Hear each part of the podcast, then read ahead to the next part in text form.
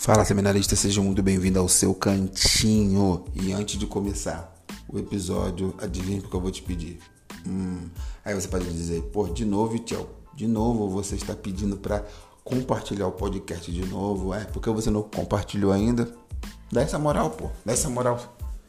Então, e no episódio de hoje, eu quero falar algo simples. Como tudo que eu tenho falado aqui, a maioria das coisas tem sido simples. Uma ou outra é, você não sabia, mas a maioria das coisas é simples. Mas a nossa caminhada, o nosso sucesso é constituído, construído por execução de coisas simples, mas execução constante, é, ininterrupta é, é, é, é e firme de coisas simples.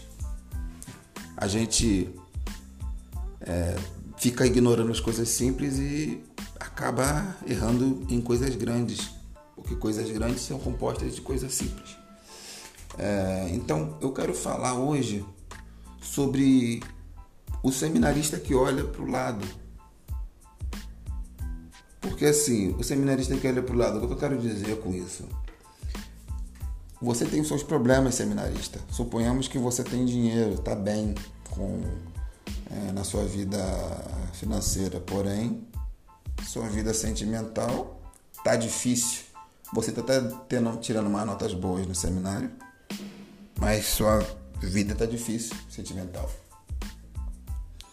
Ou você pode ser a pessoa que não tem dinheiro. Tá dura, dura, dura, passando uma dificuldade, tem um casamento abençoado e tá tirando nota boa. O outro tem casamento abençoado, tem dinheiro, mas não está conseguindo pegar a matéria. Você percebe que está cheio de gente com os mesmos. É, quer dizer, está cheio de gente que tem um monte de problema diferente. Tem gente que tem problema diferente. Então, por quê? Eu, que tenho dificuldade em casamento, recebo o conselho de você que tem um casamento bom e sucedido, e em contrapartida eu te dou conselho é, de como fazer uma melhor resenha? Porque você, cara, que tem um dinheiro, não abençoa o irmão que fica rondando, que nem vai na cantina porque não tem dinheiro para comprar um lanche, você abençoa essa, esse cara? Às vezes é a igreja que está pagando o seminário dele, ou ele está pagando o seminário dele e não tem dinheiro, entende o ministério dele, mas está com fome no seminário. Você pode abençoar a vida dele, porque você não faz isso. Por que você não dá um emprego na tua empresa para um seminarista para ele aprender. Ou ensina ele a ganhar uma renda, paga um curso, se você tem dinheiro para isso, eu não sei. Ajuda o cara que está do teu lado. Eu sei que você tem problema, mas olha para o lado e você vai ver que tem gente com bastante problema também. E que você pode ser bênção para essa pessoa, ao invés de ficar olhando só para o seu umbigo porque é difícil. Eu não posso falar que a sua dor é pequena, não posso dizer para você que a sua dor é pequena e você não tem que olhar para a sua dor. O problema é que se você olhar para a sua dor, só para a sua dor, todo dia para a sua dor, ela vai aumentar. E você vai ver uma dor maior. Né? Eu estou até usando uma palavra é diferente, mas vocês estão entendendo o que eu quero dizer. Você vai ver uma dor muito maior do que ela é. Então, ajude, se preocupe também em ajudar as pessoas. Se preocupe em ajudar as pessoas também. Ajuda o teu amigo.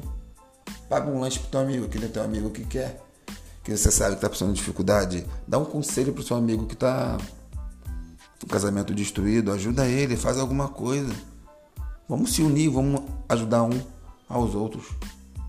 Vamos nos ajudar. Vamos nos aconselhar. Vamos ser ouvido é, para os nossos irmãos.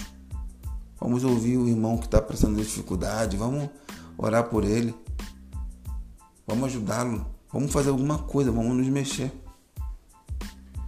Para que não só o nosso problema é, seja visto de uma forma menor, como também que nós sejamos, deixemos, saímos, do nosso quadrado e venhamos ser bênção para as pessoas sabendo que Deus está cuidando da gente. Amém? Se você gostou desse episódio, compartilhe-o para mais pessoas, para que mais pessoas tenham acesso ao conteúdo desse, desse canal que tem abençoado algumas pessoas já. Então é isso aí, galera. Um abração. Fique com Deus.